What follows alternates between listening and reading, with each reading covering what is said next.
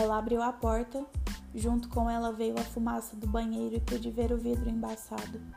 Eu a olhava com desejo nos olhos. Ela me olhou de volta sorrindo, acendeu a luz do abajur que fazia o quarto parecer uma galáxia e apagou todas as outras luzes do quarto. Pude então ver a toalha branca de algodão que envolvia seu corpo caindo no chão, assim como a toalha que envolvia seus cabelos. Devagar, ela subiu na cama e veio em minha direção. Levemente molhada, a pele tão macia e ainda quente como a água que acabara de cair sobre seu corpo. Seu cheiro de capim-limão do sabonete caro que ela nunca abria a mão enquanto ela mordia os lábios.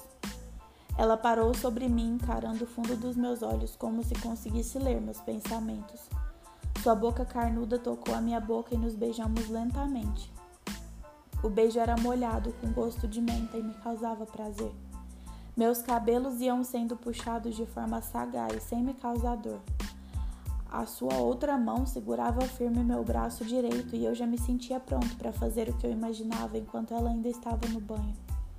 A virei na cama, ficando por cima dessa vez, enquanto pegava meu cinto de couro marrom que estava ao lado.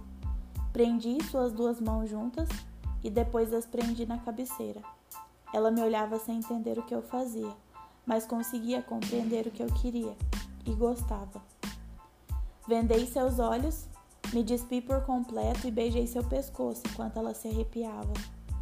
A essa altura não havíamos trocado sequer uma palavra mas nossos corpos diziam muito e nós compreendíamos tudo.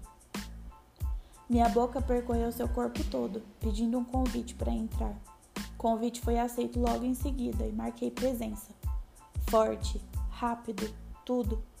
Dali em diante não haviam mais mistérios, mas ela não via nada, então não conseguia premeditar meus movimentos. Cada passo era ensaiado e executado com perfeição. O toque dos meus dedos a deixava cada vez mais louca, enquanto ela prensava um lábio contra o outro na intenção de se manter calada. Mas o silêncio durou muito pouco. Em alguns minutos ela se deixou levar.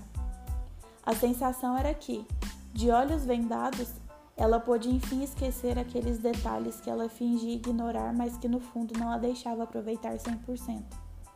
Ela sussurrava alguma coisa que eu não entendi o que era e eu alimentava minha imaginação enquanto ela sussurrava.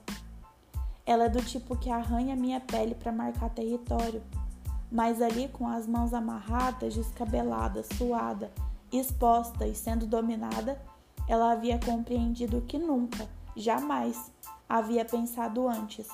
É bom ter o poder, mas é ainda melhor quando alguém nos possui.